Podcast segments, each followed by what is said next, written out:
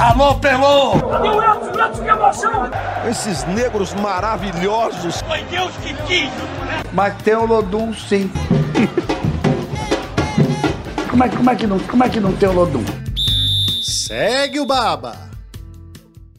Salve, salve, meus amigos, minhas amigas. Está no ar o Segue o Baba. Eu sou o Juan Melo. Hoje tenho a satisfação de ter uma mesa robusta. Por dois motivos. O primeiro que é para atendê-los da melhor forma possível, com essas análises brilhantes sobre a situação de Bahia e Vitória. E segundo, porque nosso querido Rafael Santana está fazendo aniversário hoje. Felicidades, meu amigo. Muito segue o babas na sua vida. Muito obrigado, muito obrigado. Feliz de chegar aos 30 anos. 30 anos de segue o baba. Ele não tem nem 30 segue baba. Falta, né? Passou um mês inteiro de férias, faltando esse segue o baba impressionante. Pedro Tomé e Rafael Teles estão aqui comigo também. Tudo bom, meus amigos? Fala galera, valeu pelo convite, parabéns Rafa. Valeu. Parabéns Ru pelo retorno aqui ao Segue o Baba. Também foi semana passada, né? Mas eu não tava, é a primeira vez que a gente volta junto. A última dele foi no 100? Foi episódio 100, eu acho. É, por aí, por aí. Não, cento, e- cento e poucos. Dream Team hoje, né? Dream Team. É, exato, exatamente. Barcelona 92. Pois é, pois é. Tudo para entregar o melhor conteúdo possível para vocês de casa. Afinal de contas, temos muita coisa para falar de Bahia, muita coisa para falar de, Vi- de Vitória. Com- Vamos começar pelo Vitória, que joga nesta sexta-feira, né? Tem compromisso contra o Ituano, fora de casa, às 9h30. Jogo muito, muito, muito delicado para o Vitória, que precisa vencer para também não correr risco de, de repente, até perder a liderança da competição, já que Guarani e Sport jogam na sequência. Queria começar falando com vocês, primeiro com o aniversariante, vai ser, vai ser sempre a sua prioridade aqui. Muito obrigado, agradeço. O que, que você é, é, achou dessa resposta do Vitória após aquela goleada por 6x0 para o CRB, venceu o Havaí por 3x0? Acho que o time já voltou aos trilhos para engatar uma nova sequência e confirmar o acesso o quanto antes. É, eu- o Vitória precisava da resposta o mais rápido possível, né? Porque aquele resultado tinha sido catastrófico. Você não vê é, com frequência um líder de um campeonato tomar 6 a 0 de um time de meio de tabela. Então, assim, o Vitória precisava da resposta e deu, né? É, foi, assim, soberano diante do, do, do Havaí, mostrou por que é o líder da competição, né? Venceu sem fazer grande esforço. É, acho que Assim, diante do, do Ituano, assim, eu tô esperando um, é, é- enfim, é meio difícil, assim, você fica meio sem saber o que esperar do Vitória, né? Porque tem o Vitória do Havaí e tem o Vitória que nesses últimos quatro jogos fora de casa, né, não consegue convencer. É, mas assim, de, de qualquer forma, é, é, não, não me preocupa tanto o jogo contra o Ituano, né? Me preocupa muito é, o Vitória manter o desempenho, sobretudo fora de casa, porque mantendo o desempenho fora de casa, fatalmente vai é, conseguir conquistar o, o acesso para a de casa. Série A, né? Dentro de casa. Dentro de casa, isso, e dentro de casa. Então, assim, é, beliscar ponto fora é, é consequência e vai ajudar o Vitória nesse caminho de conquistar o acesso. Se for contra o Ituano, melhor ainda. Adianta. É, já adianta, né? Adianta a nossa vida também, a gente já fica, já fica, é, já faz um, um cego baba aqui mais, mais tranquilo. Mas é, eu acho que o Vitória tem, tem tudo para confirmar esse acesso com as partidas dentro de casa, pelo que fez ao longo do campeonato, né? Porque o Vitória tem essa sequência de quatro jogos agora, né? Sem vencer fora de casa, mas a gente não pode esquecer que o Vitória ainda é o quarto melhor visitante da Série B. né? O Vitória venceu jogos assim fundamentais fora de casa, como o, o esporte num momento em que o esporte não estava atravessando essa instabilidade, né? Esse momento de instabilidade. O Vitória foi lá e venceu. Então, é, é, a gente não pode pegar só esse recorte do campeonato, né? Que o Vitória tomou essa goleada, que o Vitória tem quatro jogos sem, sem vencer, né? O que faz o Vitória líder da competição não, não é só o fato de ser o melhor mandante, mas também ser o quarto melhor visitante. Então, enfim, acho que esse jogo contra o Ituano, é, não, confesso que não me preocupa tanto. Se vier ó, os três pontos, se vier um pontinho, tá ótimo. É, Eu ia, eu ia passar para vocês já a- a- sobre essa parada que, que Rafael Sapo falou sobre pontuação, justamente por conta dessas, dessa pontuação necessária para o Vitória subir, né? Porque a gente fez o cálculo que esse ano a pontuação deve ser mais alta, né? Em torno de 65 pontos. O Vitória tem 52 pontos no momento. Vocês acham que já dá para projetar o acesso com base nesses jogos dentro de casa mesmo do, do Vitória? Porque são mais cinco jogos dentro de casa. Então, com esses cinco jogos, o, o- o- Faria 15, precisa É. de 13. Isso, já, perfeito. já teria uma pontuação necessária para subir. Vocês dá, dá para fazer as contas com base apenas nesses jogos dentro de casa ou também vai, o Vitória vai precisar beliscar alguma coisa fora de casa? Ah, Não, em termos de acesso, eu já escrevi isso há algumas rodadas, acho que já tá bem encaminhado há algum, há algum tempo. Até pelo que o Vitória vinha jogando também, tirando. Acho que esse jogo contra o CRB foi uma exceção, né? Foi um ponto fora da caixa. É, eu concordo com o que o Rafa falou. Os jogos em casa vão fazer o Vitória subir. Esses 15 pontos possíveis, o Vitória precisa de 13. Os jogos em casa vão fazer o Vitória subir. E eu acho que os jogos fora de casa vão fazer o Vitória pensar em algo maior. Dependendo de quantos pontos o Vitória consiga fazer fora de casa, ele pode pensar no título da Série B. Assim, eu, eu acho que o acesso passa pelos jogos em casa e o título passa pelos jogos fora de casa. Um resumo do Vitória dessa reta final, eu acho que é isso aí. Eu acho a conta muito simplória, eu acho. Achar que Vitória vai pegar os jogos em casa, vai ganhar e vai subir. Acho simplório. Se o Vitória estiver fazendo essas contas, está errado. Porque tem jogos difíceis dentro de casa. Vitória tem o Guarani, tem esporte. São jogos que são. Você olha e fala, rapaz, talvez o empatezinho nesse jogo aqui vale a pena. Você segurar o esporte, você segura o Guarani, sabe? Você mais se preocupa ali com direto. Eu acho muito simples, era só fazer as contas em cima desses jogos em casa. Acho mais importante Vitória fazer, sei lá, um micro campeonato aqui nesses próximos jogos. Ituano e Tombense. Fazer seis pontos. Fazer seis pontos, porque aí você. Aí sim você começa a fazer. Pô, eu posso pegar o Criciúma fora, uma viagem difícil, um campo ruim de jogar, tá arquibancada perto, não sei o que. Eu posso sair de lá, sei lá, perdendo o jogo. Ok. Porque você já fez seis pontos aqui, você dos 15 que você precisava fazer, você já fez metade praticamente e tá respirando. Acho que o Vitória precisa fazer. Assim, eu gosto da- do que o Condé fala no último jogo, né? Quando foi questionado sobre o desempenho do Vitória nos últimos jogos fora de casa, ele fala assim: "S- a gente não tem um desempenho ruim fora de casa, no ator a gente ainda é líder do campeonato. De fato, foi o que Rafa falou: Vitória é o quarto melhor mandante. Mas quando chega numa reta final de campeonato, que tá todo mundo Visitante. o quarto melhor visitante, melhor mandante, quarto melhor visitante. É, quando chega na reta final, que tá todo mundo desesperado por ganhar, então todo jogo vira uma maluquice. Então pode ser que já contra o esporte aqui seja um jogo extremamente difícil, porque o esporte vai se lançar, vai jogar com um comportamento diferente do que jogou o Tom Bense, do que jogou o Havaí agora, porque a necessidade está muito maior de você fazer pontos, entendeu? Então só fazer contas baseado no, no acesso, fazer contas baseado só nos jogos em casa, acho muito simples e, e- muito arriscado. Então acho que o Vitória pode pensar isso. São jogos ganháveis, Ituano fora e Tombense em casa, são jogos ganháveis. Fazer essa- essas contas aqui para você ter mais alívio, deixar o desespero para outro lado e você ficar na zona de conforto. Acho que passa muito por isso aí. É, Eu acho difícil o Vitória fazer menos de 9 pontos. Em casa. desses, Sim, desses, concordo. desses, 15 cinco, possíveis. é, desses 15 possíveis. Acho muito difícil. É, acho que. é, e acho difícil também que o Vitória consiga os 15 pontos. Né? Consiga Hum, essa, essa sequência de, de cinco vitórias. Eu acho que é, encaminhar o acesso em casa. Eu acho que o Vitória vai, vai ganhar mais do que perder em casa. E aí você belisca fora de casa. É isso. Assim como também é difícil que o Vitória faça zero pontos fora de casa, né? É, Não vai isso, acontecer. não vai O acontecer. Vitória não vai fazer 15 em casa, mas também não vai fazer zero fora. Sim, é, sim, sim, é um balanço das duas coisas. Vai É, eu acho que o- quanto mais cedo você tirar a pressão, você começar a fazer conta pra se eu ganhar dois eu vou ser campeão, acho que é melhor. E eu acho até, Juan, rapidinho, só pra gente não, pra não fugir, acho que essa conta do 65 pode ser que embole um pouquinho mais aí. Eu- a Série B tá no perde-ganha, mas não tá naquele perde-ganha. Tá todo mundo mais ganha do que perde, né? Então eu acho que vai chegar um momento que vai estabilizar um pouquinho esse perde-ganha aí. Talvez a gente fique dentro da normalidade ali, 62, 63 pontos. 65 talvez seja muito alto para o contexto, eu Se acho. for 63, né, seriam 11 pontos a mais que o Vitória precisaria. Hoje, 63 pontos, é, a, a matemática indica que 79% de chance de conquistar Vila o Nova já tomou uma virada estranha, não foi? Na, na- Né? No jogo do último jogo. É, e se- e 79, assim, é um, é um número alto, né? Altíssimo. Exatamente, número tá alto. muito aberto. Pra quem subiu com 2%, amigo. É isso aí. O torcedor do Vitória tá feito. O torcedor do Vitória deve estar com saudade. Cadê aquela matériazinha, né?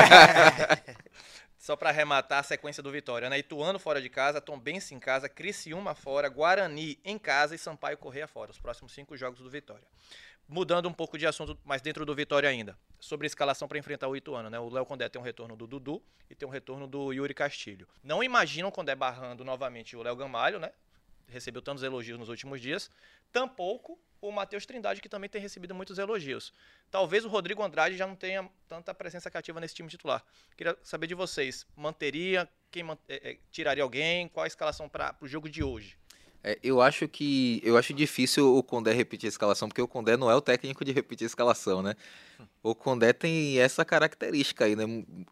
A torcida do Vitória às vezes fica de cabelo em pé, mas ele adapta o time dele ao jogo que ele vai enfrentar, né? Então, assim, achar que o Condé vai simplesmente repetir o time porque venceu por, por 3 a 0 eu acho que não vai por aí. Uma coisa eu sei, Léo Gamalho não vai sair do time. Aí, se ele se Léo Gamalho sair do time, meu amigo, É, aí, depois Condé- da partida que ele fez. Ele pode manter essa característica dele de, de se adaptar, mas eu acho que as derrotas também ensinam, principalmente as derrotas por 6 a 0 É. Algumas coisas ele vai. Thiago Lopes, eu acho que não volta mais pro time, entendeu? É, Léo Gamalho ficar no banco, pô, Léo Gamalho nos últimos 10 jogos fez 6 gols, né? Ele tem 8 gols na Série B, se não me engano. 6 foram nessa reta dos últimos 10 jogos. É o atacante, é o jogador com melhor média de gols na Série B. É, tem a matéria lá no ge.globo.br, até Juan que escreveu que tem esses números lá detalhados, né? É, então, assim, eu, eu não vejo, como você acabou de falar, não vejo o Léo Gamalho saindo do time do nada de novo, sabe? Pode até ser que o Yuri Castilho volte e jogue junto com ele, como jogava antes, em algumas partidas. Mas tem algumas, algumas invenções, digamos assim, de Léo Condé que eu acho que a gente não vai ver mais nessa reta final da Série B. Até porque é hora de simplificar, né? É, É, hora, de fazer, é hora de fazer o simples. É. Talvez, o, talvez o Yuri volte. Eu acho, Acho, que o é bem Dudu, possível eu acho o. Dudu difícil, mas, não- eu acho que o mas Yuri na- volta. mas não no lugar do Léo Gamalho. Não no lugar do Léo. Ele vai, vem, vem para jogar na vem para jogar na ponta. Eu acho que tirar o Léo Gamalho nesse momento é, é maluquice. O Léo Gamalho, a, a partida que o Léo Gamalho fez, não é porque ele fez dois gols, não. É porque, assim, se você pega os melhores momentos do jogo, ele, ele, ele está presente em todos os lances de ataque do Vitória. É, né? Jogou muito, Deixou o Wellington É. na cara do gol. deixou ele Tony na cara do gol. Tem uma coisa que o, o Léo Condé fala na coletiva pré-jogo do Havaí. é, quando perguntado sobre o Léo Gamalho se ia ser titular, ele fala: não, é recuperar o Léo Gamalho e todos os outros jogadores. Aí eu fiquei pensando: é, o Léo Gamalho precisava mesmo ser recuperado. Normal o atacante passar ali um período, dois, três jogos sem, sem fazer o gol, e nem por isso ele vai perder a titularidade, né? O, o cara que é o seu centroavante, o seu é, fazedor de gols, né? Digamos assim. E aí, e você precisa passar confiança para esse cara. Né? Se você, o cara fez, passou dois, três jogos sem fazer gol, você vai lá e tira ele, saca ele do time, É. a confiança vai pro saco, né? Acho, eu acho de, difícil, assim, se- a não ser que seja por lesão ou por cansaço, ou vou poupar por algum motivo aqui, eu acho difícil o Léo Gamalho sair agora do time nessa, nessa reta final também. Eu, eu acho que o Rodrigo Andrade não tem cadeira cativa e não tá mostrando por quê. Dudu saiu do time por suspensão, né? Volta lá? Volta no lugar dele, então. Eu acho que o Dudu volta. E não sei se ele teve a mesma leitura, mas eu achei que o Matheus Trindade, o Matheus Gonçalves. Matheus Gonçalves na ponta, junto com o Zeca, com a perna trocada, não funcionou tão bem. Tá? Acho que ele pode pensar assim: o lado direito com o Railan funcionou bem, Railan correndo pelo corredor e o, o outro ponta correndo um pouquinho mais pra cá, a hora foi Oswaldo, enfim, toda, teve uma mudança ali. É, mas o lado esquerdo funcionou muito bem com o Zeca, porque o Zeca vira um meia, né? Que ele, obviamente, é destro, joga bem com a esquerda, bate bem, cruza direitinho. Mas ele tem a tendência a centralizar um pouco mais. E aí funcionou muito bem. Zeca foi, teve, esteve nas principais jogadas, né? A jogada do primeiro gol começa com. com do segundo gol, né? Começa com um- uma bola do Zeca, né? O que mostra o quanto fizeram, fez falta contra o CRB, né? Pois é. Então eu acho que o Zeca, Quanto o Zeca é importante nesse time, né? completamente pela liderança, pela qualidade técnica, funciona bem, mas o parceiro dele não foi tão bem. Talvez ele possa pensar ali, talvez aí talvez possa vir voltar o Dudu. não, o centroavante. O, o, o, Yuri o Yuri Castilho. Castilho para jogar ali, mais como, sei lá, como ponta quebrando, enfim. Pode ser uma mudança para ele. Não sei se ele fez essa mesma análise, mas acho que o Matheus foi muito mal. O Matheus Gonçalves foi mal. De todos os jogadores, quem mais teve abaixo da média acho que foi o Matheus. É algo para ele se pensar assim. Mas mudanças eu tô com o Thelito. Acho que, acho que ele. Mudanças profundas. ficou trauma, ficou gatilho. Acho que ele não vai fazer mais, não. Exatamente. Vamos, vamos mudar agora de assunto, mudar de clube para uma nova realidade. Cai um pouquinho a, a, a, o, a, A O ânimo, energia, o né? A ânimo, energia, é, né? o ânimo. Mas in- infelizmente o Bahia não deixa a gente ter paz porque enfrenta, ganha do Coritiba fora de casa na estreia de Rogério Senna. e Você pensa, contra o Santos na Fonte Nova o Bahia vai ganhar, vai abrir sete pontos, vai poder pensar em quê? Sul-Americano. Não, o Bahia acaba perdendo de virada dentro de casa. Resultado desastroso para, o, para, o, para as pretensões da equipe. Afinal de contas, voltou também para a beira da zona de rebaixamento, né? Já que o Goiás empatou com o Flamengo. Queria saber de vocês, começando sempre pelo aniversariante. O que, que você já vê do dedo de Rogério Senna jogos? Pode não ver. pode assistir. É um mundo livre, rapaz. É um mundo livre. Acho que o, o- quem, quem primeiro sentiu o dedo do Rogério Ceni foi Iago, né? Que é, tava lá. desculpa, Iago, Esquecido, né? desculpa, meu mano Iago, mas é o cara que tava esquecido e, é, e ganhou essa, essa vaga no time, né? É um, um- um tipo de jogador que o, o Rogério Ceni gosta, né? Eu acho engraçado como é, meio que todo mundo sabia que o Iago ia ganhar essa vaga quando o Rogério Ceni chegou, né? É, Acho que tem, tem a questão do Iago, né? Tem algumas coisas assim que a gente estava até conversando de, de bastidor, né? Que o Rogério falou, da maneira como ele gosta de, de pontas assim mais, mais fortes, né? Então a gente muito provavelmente vai ver o, o Ratão aí até, é, até o, o final da competição. É, o, o- a, a grande questão assim é que eu acho que o, o, o Rogério nesse período de 12 jogos que ele tem, talvez ele precise é, rever algumas convicções. Porque todo to- treinador, quando chega, ele chega com a base daquilo que, é, daquilo que conhece, né? Do jogador que ele conhece. Né? E a gente sabe que o, o Rogério Ceni ele gosta muito do Everaldo, por exemplo. Né? Ele já tentou levar Everaldo para o São Paulo. E o Rogério Ceni defendeu o Everaldo em todas as oportunidades que teve. Inclusive depois do, do jogo contra o Santos. Inclusive o depois do jogo centroavante à disposição para fazer essa função. Pois é, mas eu acho que ele vai precisar rever isso aí, porque o Everaldo tá custando pontos ao Bahia. Uma manutenção do Everaldo tá, causando, tá custando pontos ao Bahia. E quando não custou pontos, poderia custar, né? Como aquele gol que ele perde, que é inacreditável contra o Curitiba, mas que acabou não, não fazendo falta. Então o Rogério vai precisar pensar numa solução. É, o problema é que o substituto imediato é o Mingote, né? Que também não entregou. E aí a outra opção que ele tem, ele mesmo falou, ele, quando ele chegou, ele disse que ele tinha três opções. A, a menos ortodoxa, digamos assim, é o Rafael Ratão. E aí talvez ele precise mexer nessa estrutura de ataque, mas eu acho muito difícil, principalmente nos jogos fora de casa. O, o Everaldo, assim, é muito nítido que o Everaldo está sentindo todo o peso da responsabilidade de jogar com milhares de pessoas ali esperando para vaiar ele ao primeiro erro. E não tô falando, não tô reclamando da torcida, não. Tô dizendo que a torcida tá errada, não, porque é, alguém falou na transmissão, né? É, esqueci quem, não lembro quem foi, falou na transmissão do jogo contra o Santos, que o problema do Everaldo não, não era o jogo contra o Santos. É, são esses nove meses, né? É ao, é ao longo da temporada. Então, assim, a, a paciência acabou. É, eu acho que eu acho muito difícil. Para sorte dele, o jogo contra o Flamengo é fora de casa. Mas eu acho que a grande. Nesse momento, tem algumas coisas que ele vai precisar ajustar ali, na zaga e tal. Mas a, a grande dor de cabeça, nesse momento, eu acho que ele vai precisar mexer é no- no- na posição de centroavante. Por isso que eu acho também que você tirar o jogador também é uma forma de preservá-lo para no futuro ele ser útil. Você forçar o jogador a dar resposta, muitas vezes não, não é eficiente. Eu queria que vocês dois acrescentassem na análise, além da, da questão do Oswaldo, se mais algum jogador merece já ter- Everaldo. do Everaldo ter a oportunidade no time titular do Bahia. Né? O Biel tá voltando de lesão, aos poucos tem, tem tido minutos dentro de campo, tem o Luciano Juba, que foi utilizado pelo lado direito.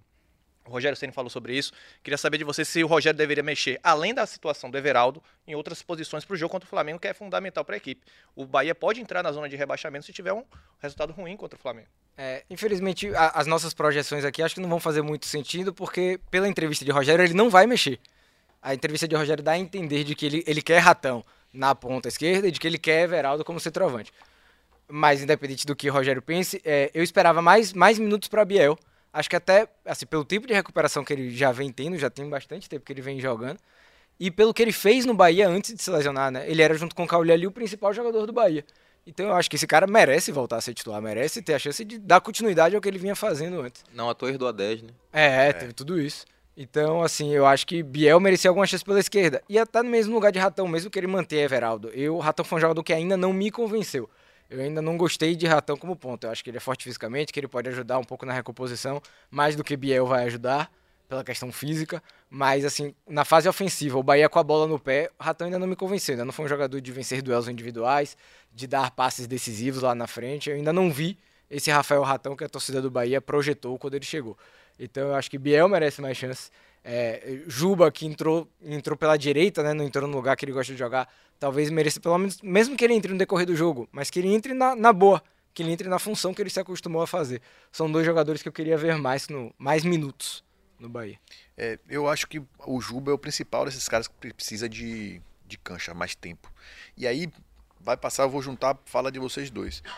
Precisa de verdade é o, o Rogério adaptar as convicções dele ao que ele tem de material humano.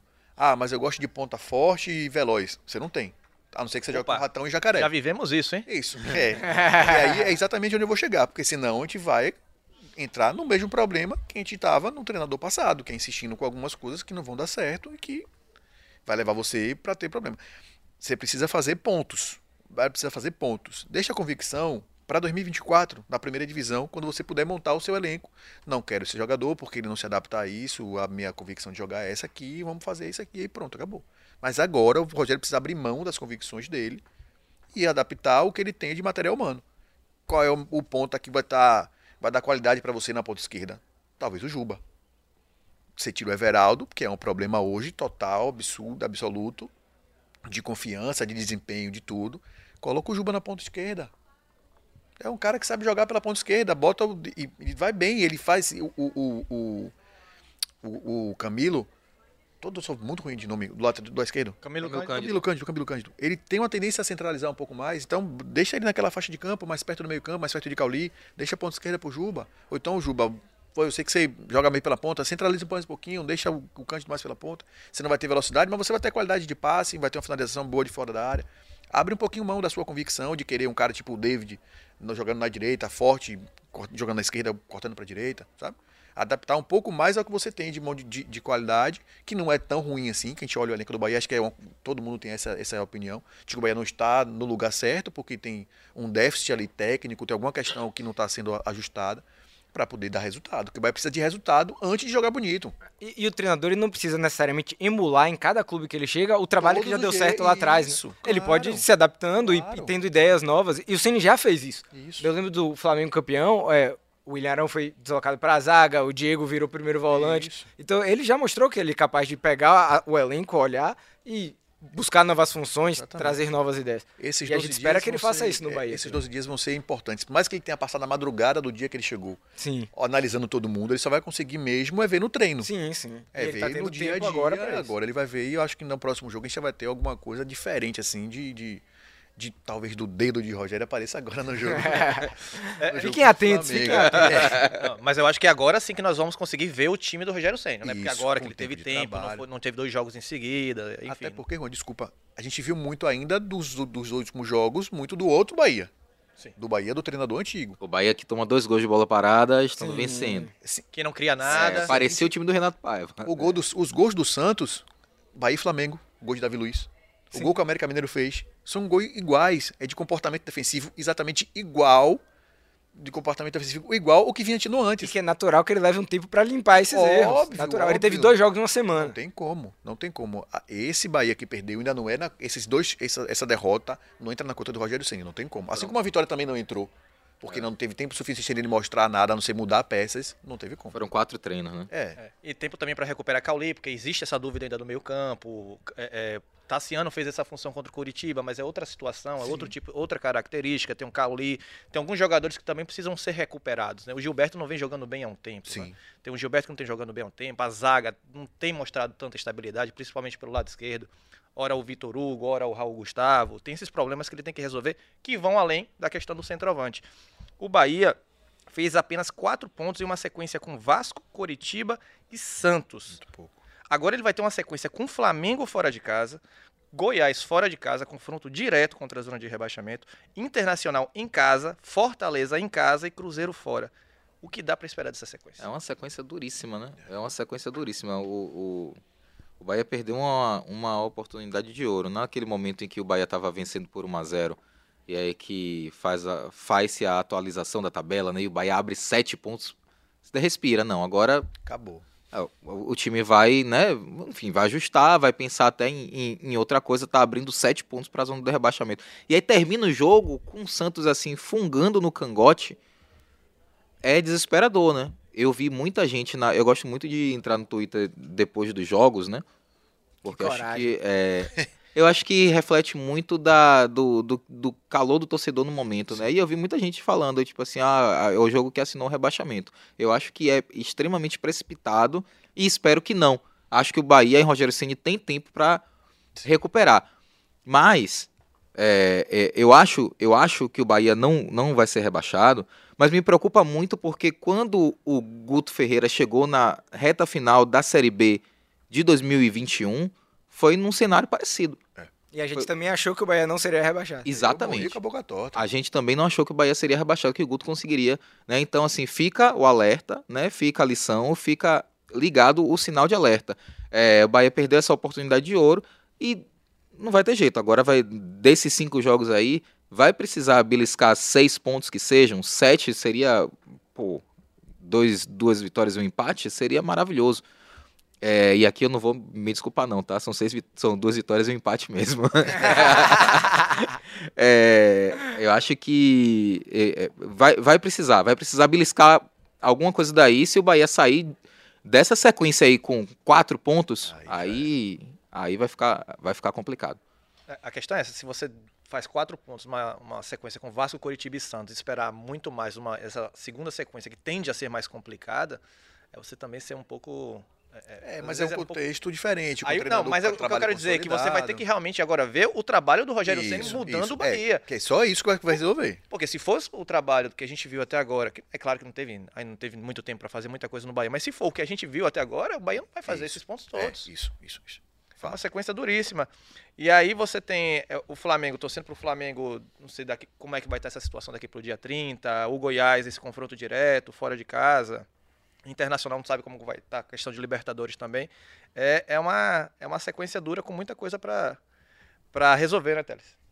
É, e difícil, né? É, A gente vai pegar o Flamengo vindo, como você falou, vindo da final. Sei lá, o São Paulo tá mais perto do título, parece, do que o Flamengo.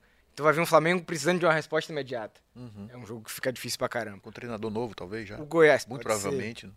O Goiás, um confronto direto fora de casa. O Internacional, que também tá ali no bolo. É, se eu não me engano, esse jogo contra o Internacional já vai ser depois da, das semifinais da Libertadores. Então já é o Internacional, mas sem, sem essa obrigação de olhar para outra coisa. É uma sequência muito dura. O Cruzeiro também é um confronto direto. Tá- apesar de estar, acho que, quatro pontos na frente do Bahia hoje, mas tá ali no bolo. É, vai ser um cenário difícil essas próximas Mas, semanas. é, só para até arrematar o programa de hoje, uma, eu tava pensando aqui, a gente falou sobre escalação, falou de Ademir, falou de Everaldo, falou de Ratão, falou de. Enfim, falou de outros jogos, mas eu não falou de Vitor Jacaré, mas. Vitor Jacaré. Que é um ponta rápido, forte, pra jogar do lado invertido. Mas aí quem vai sair é o Ademir que tem entregado mais tempo. Tá, o, o Jacaré é destro, né? O Jacaré joga na ponta esquerda, por tese, teoria. na mão de Rogério Senna, ele teria que Seria- mudar de lado, é. porque o Rogério Senna gosta de jogar com os pontas com pés invertidos. mais invertidos. É, é, mas é mais uma opção. E não entrou, né? Que ele opta por colocar o. Acho que muito disso, né? Ele opta por botar o Juba deslocado de posição no lugar do Ademir no Sim. segundo tempo. E aí o Bahia perde o lado direito que estava fortíssimo. E ele não bota o Jacaré que joga por lá, né? É isso, vai ter que. É, tem- haja trabalho, vai ter muito trabalho para resolver, o centroavante para definir, se vai, vai ter Caulê, se não vai ter Caulê, qual vai ser o zagueiro Mas tem pelo uma lado vantagem, esquerdo. Juan. Ele olha e fala assim, ó, é o que eu tenho aqui. É, Eu não vou, posso pensar É. em nada fora da caixa, porque na caixa a caixa já tá fechada, lacrada. É isso aqui que eu tenho. E digo mais, tem muita coisa melhor do que muito time aí da Série A também. Muito, time da Série A. muito, Essa questão toda de elenco, essas, essas, essas lacunas existem, mas tem muita gente que está vivendo situação muito, muito pior. O pior, acho que o maior vacilo da diretoria foi não ter entregue um, um centroavante digno para essa É Série A. isso, isso. Mas no mais, entregou algumas reposições muito interessantes, né? O Gilberto, mais que não atravessa uma boa fase, o Cândido encaixou bem. A questão toda é fazer esses jogadores renderem dentro do Bahia, não é isso? É. Aí vai ficar com o Rogério. Pois é. Enfim, meus amigos, encerramos esta edição do Segue o Baba. Agradeço a vocês que, que nos ouviram até agora e convoco vocês para o bailão do Rafão, não é isso? ingressos, ingressos disponíveis. ADM, ADM. é só chegar na DM. Mas vou, vou, vou me despedir aqui, deixando um recado aqui que pode ser, sei lá, um, um- uma esperança para o torcedor do Bahia, que em, em 10 dias, em 10 dias, é muito tempo ainda para não ter uma, uma briguinha, né, no, no, no, no CT do Flamengo, Flamengo, né, no Ninho do Urubu. 10 dias é muito tempo, é pô. muito Não é, não é possível, pô. Uma final de campeonato no meio. Ah, pera aí, pô. É mesmo. Muita coisa. Briga é o que mais tem desse Flamengo nos últimos dias, né? Vamos ver o que, é que vai ser daqui para lá. Nos últimos dias mesmo. Últimos dias, né? Não, a, a questão agora é criatividade, né? Toda uma briga diferente, com um contexto totalmente diferente. Vamos ver É como. mordida, é. Inacreditável. Rafael Teles, agradeço, meu amigo, pela participação. Pedro Tomé, você também. Até a próxima. Valeu, gente. Valeu, galera. Obrigado, Até mais. Tamo junto. Alô, Pelô! O Elton, que emoção! Esses negros maravilhosos. Foi Deus que quis! Mas tem o Lodum, sim. como, é, como, é que não, como é que não tem o Lodum?